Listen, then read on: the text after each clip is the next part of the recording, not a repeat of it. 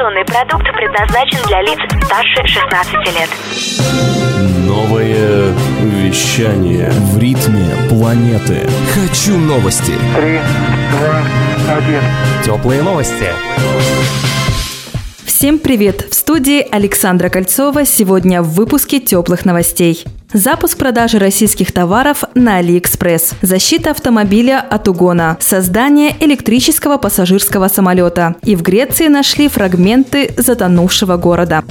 Китайская торговая площадка AliExpress начинает подключать российский малый и средний бизнес, а также индивидуальных предпринимателей, сообщает ТАСС. Для начала российские производители должны зарегистрироваться на локальной площадке Тимол, после чего при желании продавца система позволит размещать его товар на глобальном AliExpress. Требования к продавцам будут минимальны, без ограничений по обороту, сервису или доставке. Отметим, что торговая площадка Тимол будет переориентирована на более крупные бренды.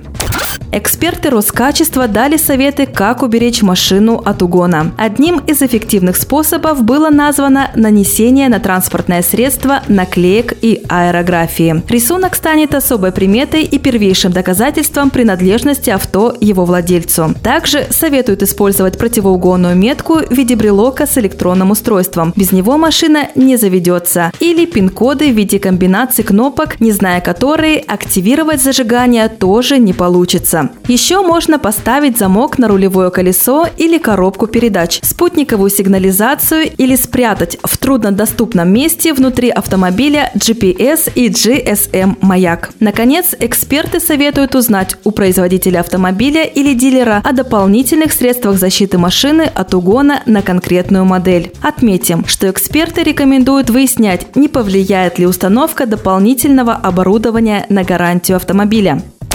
На международном авиасалоне Лебурже во Франции Израиль представил самый большой в мире электрический девятиместный самолет. Самолет «Элис» оснащен тремя электродвигателями Siemens мощностью 260 кВт и способен развивать скорость до 444 км в час при общей массе 3800 кг и длине чуть более 12 метров. Новинка рассчитана на обслуживание коротких рейсов дальностью до 1600 км, невыгодных для общих самолетов. Ожидается, что стоимость полета на электрическом аппарате будет составлять 200 долларов в час что на 80% дешевле стоимости обычного воздушного путешествия. Первые полеты на самолете «Элис» планируется совершить до конца текущего года.